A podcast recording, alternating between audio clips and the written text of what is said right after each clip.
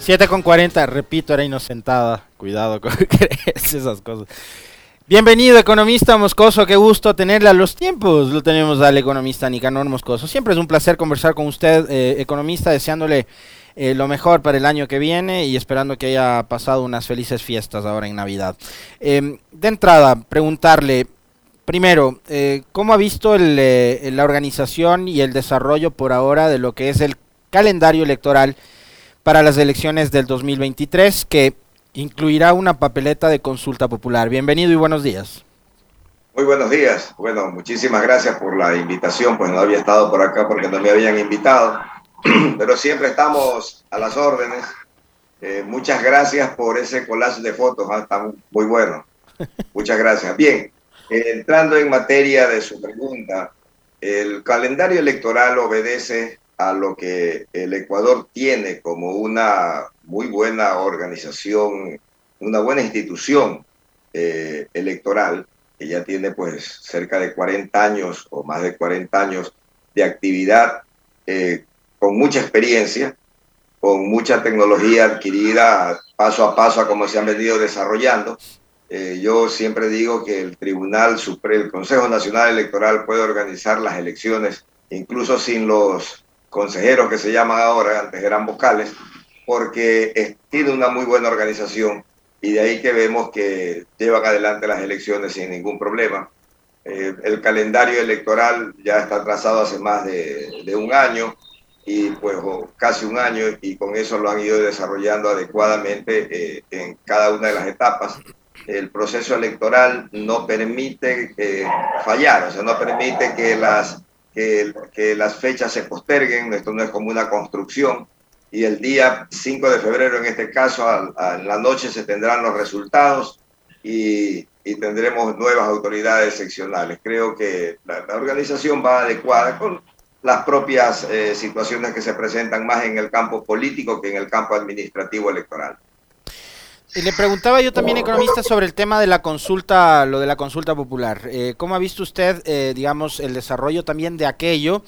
Y eh, hablemos también un poquito de lo que ha sido estas denuncias que son, digamos, parte del, ya del folclore y del escenario de cada cuatro, cada dos años en este país, de las denuncias de la famosa campaña anticipada, aunque en el caso de la consulta hemos visto una campaña anticipada a favor del sí, promocionada por cuentas oficiales. Entonces, ¿cuál es su criterio opinión con respecto a aquello? Mire, eh, la campaña anticipada se da en el Ecuador y se da en todas partes, y más aún en nuestro país, donde la campaña es tan corta. Yo creo que cuando pusieron esta legislación de un mes de, campaña electoral, fallaron mucho. Eh, eso es lo que permite precisamente que haya esta campaña anticipada y se, y se produce en todas partes. En el tema de la consulta popular, obviamente que es un interés del gobierno de apuntalarse en este momento con unas preguntas que son... Eh, de cajón, como se dice, que la gente casi daría vergüenza decir no voto por eso. Pero el pueblo es intuitivo y el pueblo sabe hacia dónde es que lo están conduciendo políticamente. Eh, esta consulta, si en algún momento piensa apalancar a los candidatos del partido de gobierno, en este caso del partido Creo, eh, no le va a servir para nada. El descontento popular es tan grande y las estadísticas del propio gobierno lo dicen, no supera el 15% de aprobación y un candidato con el 15% de aprobación, pues es muy difícil que llegue un presidente con el 15% de aprobación, es muy difícil que conduzca a un pueblo a una, a una consulta. Fíjese usted que la consulta del siete veces sí llegó a ganarla el, en ese tiempo el gobierno que la planteó con aproximadamente el 60% de votación. Pero estuvieron absolutamente todas las fuerzas políticas apoyando a esa causa apoyando el sí, el siete veces sí, famoso siete veces sí. Pero hoy no es así. El único que está más bien sosteniendo la pregunta es el propio gobierno, pero las fuerzas políticas todas se han manifestado contrarias, están en campaña manifestándose contrarias. No existe un partido político que tenga posibilidades electorales en una ciudad o en una provincia que se atreva a hacer campaña porque voten por el sí, porque en ese momento estaría perdiendo votos. Bueno, economista, em, le invitamos para un tema específico, ¿no? Que ha sido el tema de la polémica desde la semana anterior y que ha generado varias alertas. He leído a, gente que se especializa también en materia electoral, como el, el doctor Mauro Andino, por ejemplo, que ah, el otro día publicó un hilo que eh, creo que debería digamos, por lo menos dejarnos la inquietud o si no preocuparnos sobre lo que va a pasar y lo que podría ser el escenario, que ya de hecho es caótico y es conflictivo en Quito, pero si es que finalmente esto no se resuelve, ¿qué es lo que podría pasar en el 2023? Hay finalmente una sentencia, ¿no? A partir de una denuncia que fue presentada por el actual alcalde Guarderas, que fue el que promovió la destitución de Yunda, esa sentencia dice que Yunda perdería sus derechos políticos, que no podría ser candidato, pero esa sentencia no esté ejecutoriada eh, y Yunda pudo finalmente inscribir sin ningún tipo de impedimento su candidatura. Candidatura que a la larga también no fue, eh, o inscripción que no fue impugnada por ningún otro actor político. Entonces, Yunda va a estar en la papeleta y quiero que usted con todo su conocimiento y su experiencia nos diga qué es lo que está pasando actualmente y qué es lo que podría pasar en el futuro tomando en cuenta varios de los escenarios. Quizás el más, el más catastrófico de todos en caso de que Yunda gane la elección a la alcaldía de Quito. Mire, primero es un tema eminentemente político en donde se está utilizando a la, a, eh, la justicia, y en este caso a la justicia de que, que emana del Tribunal Contencioso Electoral, para impedir la candidatura de alguien que ya está calificado y que al ver que puede ganar, pues también ver cómo no se posesione en el cargo. Yo creo que este error que está cometiendo la clase política eh, de la ciudad de Quito en este caso, se repite a lo que ya se cometió contra el, presidente Correa eh, en las elecciones anteriores, cuando hasta la última instancia pues se esperó hasta los últimos, o sea, se apuró para que antes de que de que se pueda inscribir como candidato eh, sea sentenciado. Entonces, en el caso de, de, Yunda, no es así, porque él, en, él, está inscrito adecuadamente. Él, como usted bien lo dice, nadie impugnó y nadie podrá ya impugnarlo, porque si no impugnó ante el Tribunal, ante el Consejo Nacional Electoral, y que podían hacerlo solo los actores políticos, tampoco lo podía hacer en el Tribunal Contencioso Electoral. El Tribunal Contencioso Electoral hace unos días le dijo al Consejo Nacional Electoral que ya no tenía nada que evacuar.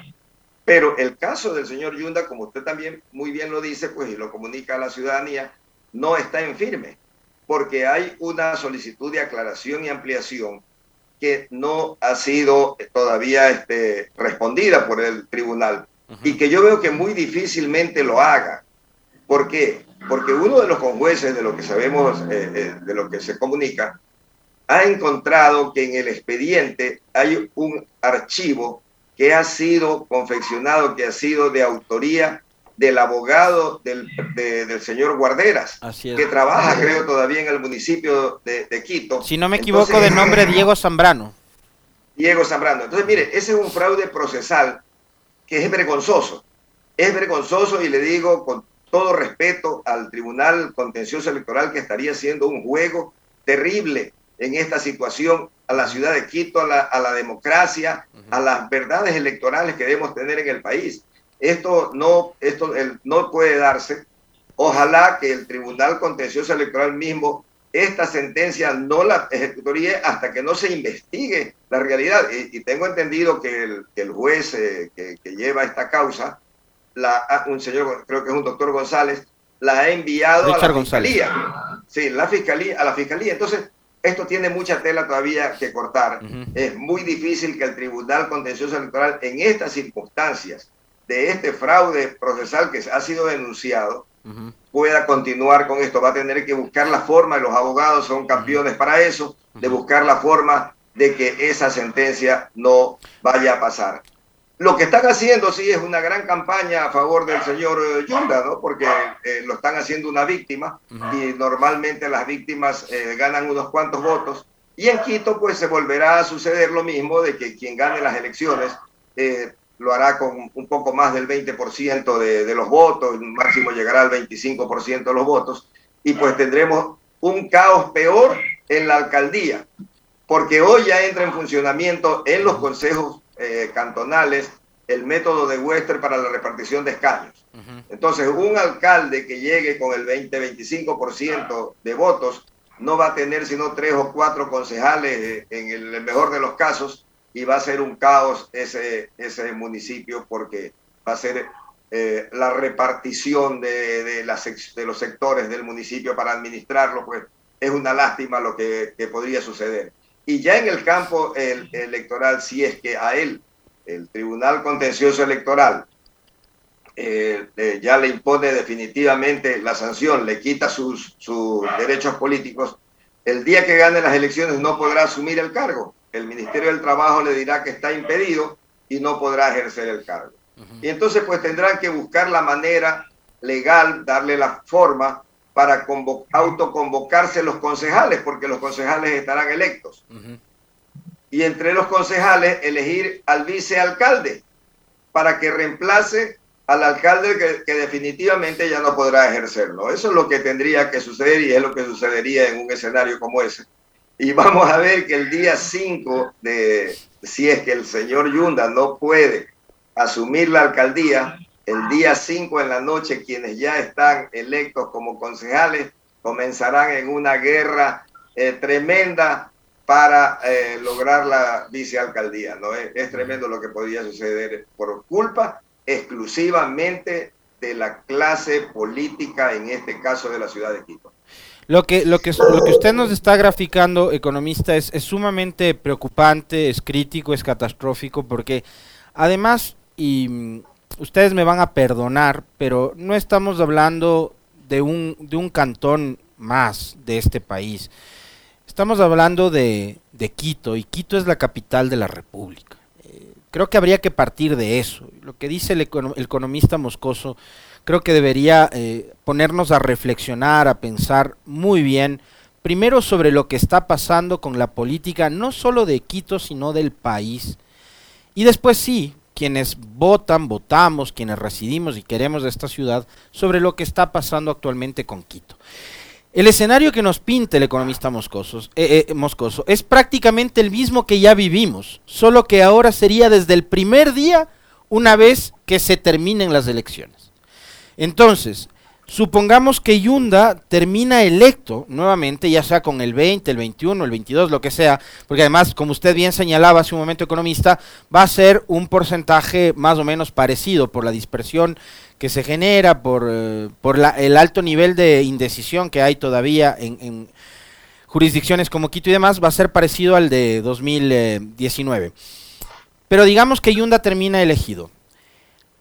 Hay en la norma electoral, digamos, una disposición mediante la cual los concejales electos podrían autoconvocarse el 14 de mayo o debería ser el alcalde electo quien los convoque hasta el 14 de mayo. Ahora, desde el 5 de febrero al 14 de mayo puede pasar lo que decía el economista Moscoso, que exista un pronunciamiento del Tribunal Contencioso Electoral eh, que determine justamente que la sentencia esté ejecutoriada y en efecto Yunda perdería los derechos políticos, no podría él eh, asumir la alcaldía y no podría ser quien convoque al consejo.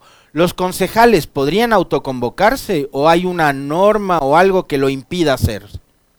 Eh, tengo que entendido que en el CONTAC hay una norma que dice que los que no se pueden autoconvocar, sino que tienen que ser convocados por el alcalde.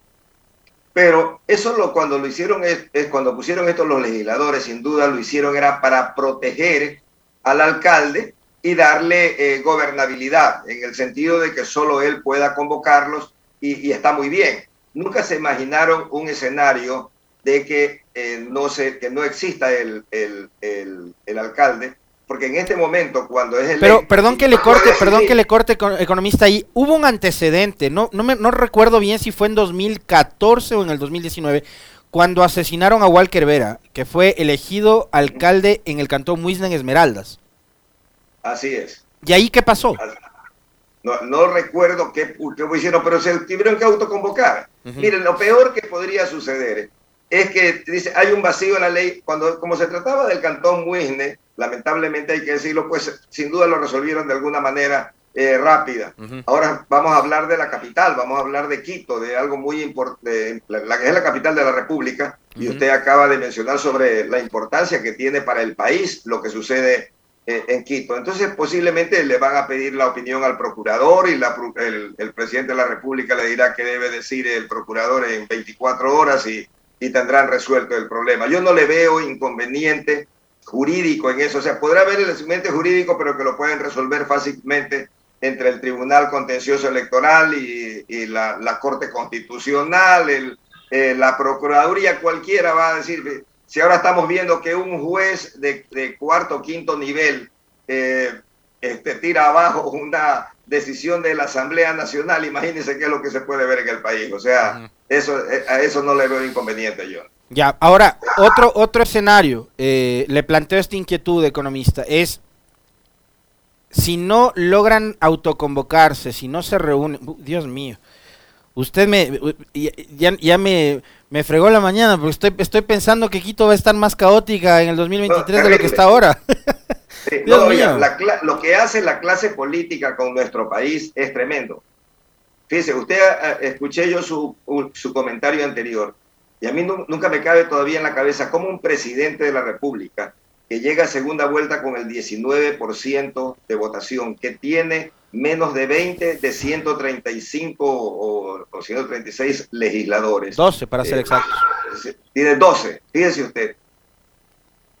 No le importa el país y no busque cogobernar, o, eh, por lo de no cogobernar, sino tener en la asamblea a, una, a su aliado, a su aliado, que venía en conjunto con un solo bloque donde tiene que llegar a acuerdos políticos con un solo líder político. Es decir, que él tenía, el presidente Lazo podía tomar decisiones políticas en el país, como hoy, por, como por ejemplo hoy en, la, en enfrentar en la forma de enfrentar al crimen organizado, haciendo consulta con dos líderes, a eh, Rafael Correa como líder del, de, de, de, del correísmo uh -huh. y Jaime Nebote, el líder del Partido Social Cristiano, que, con quien llegó al poder, y él tuviera resuelto sus problemas políticos, pero prefirió por el odio que lamentablemente en el Ecuador existe de parte y parte, por eso esos odios viscerales le, lo, obligaron prácticamente a él y también su propia personalidad a desechar esto y ponerse en manos de una cantidad enorme de asambleístas que día a día le van pidiendo cosas y por eso es que usted ve que hasta los hospitales cambian el, el, el, cambian de gerente a cada instante porque se lo tiene que entregar de un asambleísta a otro, o sea, una negociación constante para poder sobrevivir en la Asamblea Nacional. Entonces, fíjense, cuando, cuando nuestra clase política es capaz de hacer estas cosas, pues imagínense lo que pueden hacer también en Quito ya los concejales. ¿Y, y qué va a suceder? Uh -huh. Que no va a haber un bloque fuerte de, de concejales. Es. Creo que son 20 concejales en Quito uh -huh. o algo así. Y el, el bloque que más con, con, que más llegue serán tres.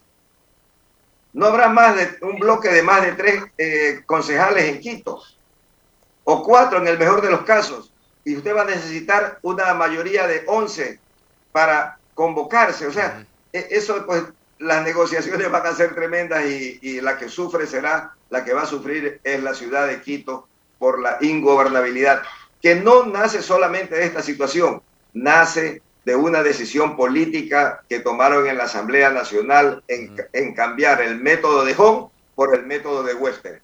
Y eso lo hicieron cuando el señor Moreno manejaba la Asamblea Nacional con un poco de partidos chiquitos que uh -huh. creían que a través del método de Western iban a poder llegar a la Asamblea, a los consejos cantonales, pero nunca pensaron en la gobernabilidad de los municipios y hoy la vamos a vivir. En Guayaquil, que hemos tenido los 30 años una mayoría absoluta en el Consejo y los, el alcalde Febres Cordero, el alcalde Nebod y la, y la alcaldesa Cintia Viteri han podido manejar a su forma de gobierno el municipio, el, en el futuro ya no va a poder ser posible. ¿Por qué? Porque si es que quien gane la elección alcalde de Guayaquil tendrá máximo cinco o seis concejales, no va a tener más. Entonces van a, vamos a regresar en Guayaquil a esa negociación de que, a ver, para poder administrar la ciudad, tú tomas el aseo de calle, el otro obras públicas, el otro el aeropuerto, el, ahora tienen para repartirse las, la, la, las empresas públicas que, que manejan eh, la, la, parte del, de, de, las obligaciones del, del municipio. Entonces vamos a llegar a esa situación. Y eso fue causado por el presidente Moreno en contubernio con Creo, que también fueron... Y mire usted, los únicos que no estuvieron de acuerdo en aquella ocasión y que, se cambie el método fueron el Partido Social Cristiano y lo que hoy es UNE, ¿no? El correísmo para identificarlo claramente.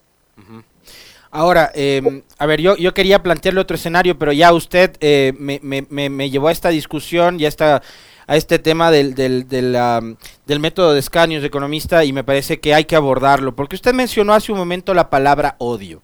Yo recuerdo que uno de los principales promotores de estas reformas a la ley electoral y al Código de la Democracia eh, fue Luis Verde Soto. Luis Verde Soto, que después fue consejero electoral, y que una vez que ganó Lazo las elecciones dijo algo así como misión cumplida, me voy y ahora es secretario anticorrupción de Lazo. Verde Soto fue parte de ese esquema eh, del odio que promovió el gobierno de Lenny Moreno, María Paula Romo y otros tantos, y que pensaban en esta reforma no como un mecanismo para fortalecer la democracia, sino para restarle eh, el caudal electoral a la revolución ciudadana. Usted va a recordar, y, al, y, al, Partido Social Cristiano de paso, en jurisdicciones como Guayaquil, porque usted muy bien citó que durante largo rato, estos 30 años, el Partido Social Cristiano ha tenido gobernabilidad en el Consejo porque ha tenido la, el mayor bloque de concejales. A propósito, Quito tiene 21 y, pero tenía una consigna política, es decir, no estaban pensando en reforzar el sistema democrático, en mejorar el sistema de elección, democratizar los espacios, las curules, sino fijémonos en lo que pasó en Quito cuando destituyeron a Yunda. Lo mismo, el mismo escenario, podrían hoy atravesar una vez que se dé este nuevo sistema y método de asignación de los escaños, podrían atravesar no solo Quito, sino el resto de los 220 cantones del país todos los cantones del país van a atravesar esa situación, absolutamente todos. No existen líderes, eh, será quizás un, cantón muy pequeño en algún sector que, nosotros no alcanzamos a conocerlo, en donde puede haber un líder que alcance más del, del 60% de votación, porque usted hoy para poder tener más del 50% de, de, los, de, de, los concejales, en este caso, deberá tener un 70% de, votación y eso no lo va a alcanzar nadie. Creo que lo alcanzó Febre Cordero en, su momento acá en Guayaquil y, no lo logró nadie más y ni, ni, lo van a lograr. Peor con la dispersión política que, que, existe en el país, no va a lograrse. Entonces todos los municipios de Guayaquil van a sufrir esto. Yo lo venía esto advirtiendo desde cuando se discutía este tema. Y mire, lo único que eso lo hacen es porque estos odiadores, estos señores odiadores, que existen algunos en el país, representan muy poca este, voluntad popular en la votación. Cuando usted ve que participan en las elecciones, normalmente las pierden y llegan con una pequeña cantidad de votos. Entonces, quieren llegar a una curul legislativa con el 2, 3, 4% de, de votos, que con ese sistema lo pueden lograr. ¿no? Entonces, tienen esa presencia. Y lamentablemente, como no piensan en el gobierno, no piensan en el futuro, lamentablemente una buena parte de, esta clase política que, estuvo alrededor del presidente Moreno, no les importó el país, no les importó lo que iba a pasar en los municipios, porque ellos lo sabían. Esto no se trata de ignorancia ni inocencia, no, lo sabían muy bien, pero les importa eh, eh, lo que vaya a suceder en los municipios y eso es muy grave para los municipios del país. ¿no? Por un lado, como decía el economista, eh, tendría que ver con el caudal de votación, un alcalde que llegue y eh, con el 70%, 60, 50% de votación y logre eh, controlar la mayoría del consejo. Otra, que sea lo suficientemente hábil y a través de la negociación política negociación bien entendida, además, porque la política, en la política la negociación no siempre tiene que ver con te doy la gerencia de tal, de tal empresa o te doy las administraciones zonales para que manejes a tu antojo el presupuesto y de tales, sino que sepa hacer política. Podrías dar, darse el caso también de que existan políticos lo suficientemente hábiles como para a través de un buen manejo político controlar el consejo, pero pero capaz y la gran mayoría no, no va a ser ese el caso. Yo le quería plantear otro escenario, economista.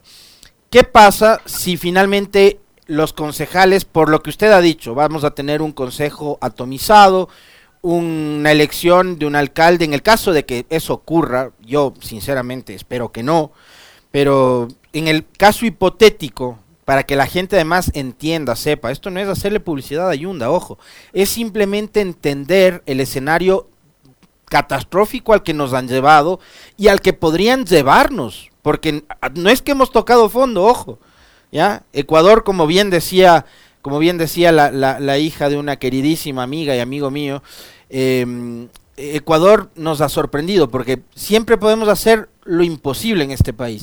Es decir, podemos caer todavía más abajo. ¿no? Ya, ya creíamos que con Moreno habíamos tocado fondo y vean lo que pasó ahora. Entonces, no es que lo que está pasando ahora es lo peor. Peores cosas podrían pasar. Y una de esas es la que le quiero plantear al economista Moscoso. Digamos que resulta elegido Yunda y que los concejales que van a pertenecer a un consejo totalmente atomizado, a 10, qué sé yo, cuántos partidos políticos, eh, no logran reunirse y no se ponen de acuerdo. ¿Qué pasa en ese escenario? Porque otra cosa que me decían, y escuchaba a, algún otro analista también decir es, podría darse el caso de que se posesione al que quedó segundo en la elección. No, eso no, eso no es posible, porque ya existe, eh, porque, mire, si fuese el prefecto, si fuese una elección de prefecto y viceprefecta, o sea, el, binomio, y el binomio es eliminado porque pierde sus derechos, entonces en ese caso sí no hay un cuerpo colegiado que pueda elegir al nuevo prefecto, porque no, no, no, no son electos, o sea, dentro, del, dentro de la misma jurisdicción, quienes, y fíjese usted que en ese caso incluso los, los anteriormente los que se llamaban consejeros, hoy son los alcaldes de la, de, la provincia, o sea, hasta ellos podrían hacerlo. Eso lo van a resolver y le aseguro que hay bastante que repartir en Quito, que el momento ya de, la verdad se pondrán de acuerdo los concejales y, y, pues si no, la presidencia de la República sin duda va a actuar ahí como actúa en muchas otras instituciones del Estado y, y va a hacer que se forme una mayoría. Eso eh, eh, podrá hasta demorar unos días hasta que se pongan de acuerdo y convenzan a los que faltan convencernos. Para cerrar, economista, eh, ¿cuál sería la forma de, desde su perspectiva, de tratar de ponerle orden a este desastre que han provocado los políticos en ciudades como Quito? Mire, en el caso particular de Quito, mire, eh, lamentablemente en política todo puede suceder. Eh, la, incluso, fíjese, yo siempre, yo no soy abogado, soy economista. Eh, he, traído muchísimo con los temas electorales en, América Latina. Llevo alrededor de, he observado alrededor de 140 elecciones en los últimos 18 años en, toda América Latina. Y se ven situaciones eh, diferentes en cada uno de, nuestros países. El escenario que tenemos ahora es producto precisamente de, lo que hacen nuestros políticos. Y está en manos de ellos lo que puedan hacer hacia futuro lo único que logran, fíjense, en el caso de, en el caso de, de, Quito, hoy, ¿de qué, ¿de qué candidato se habla? Se habla exclusivamente del señor Yunda. ¿Quiénes, eh, ¿Y quiénes logran eso? Logran sus opositores. Y luego son esos opositores los que se quejan que por qué gana Yunda. Es más o menos el efecto Correa. Es el efecto, exactamente, es el efecto Correa. Mire, es lo que sucede en Venezuela. En Venezuela, la clase política eh, de derecha contraria a Chávez en su momento hacía, discúlpenme la expresión, estupideces políticas, como por ejemplo un día no presentarse a las, elecciones de parlamentarios y le dejaron el 100% del parlamento cinco años al presidente Chávez. O sea, ante esas aberraciones, ante esas situaciones que, presenta una clase política, ¿qué, puede, qué, qué más puede suceder? Si no, cosas como las que estamos, las que estamos viendo.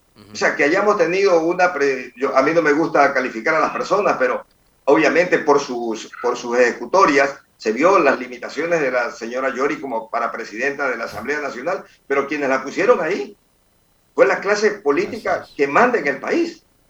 El presidente de la República mismo y después le sacó en cara un día al frente en la propia asamblea. Usted está sentada ahí porque yo he querido que usted sea presidente. O sea, a eso, cuando llegamos a esos niveles, cualquier cosa puede pasar en nuestra, en nuestra política.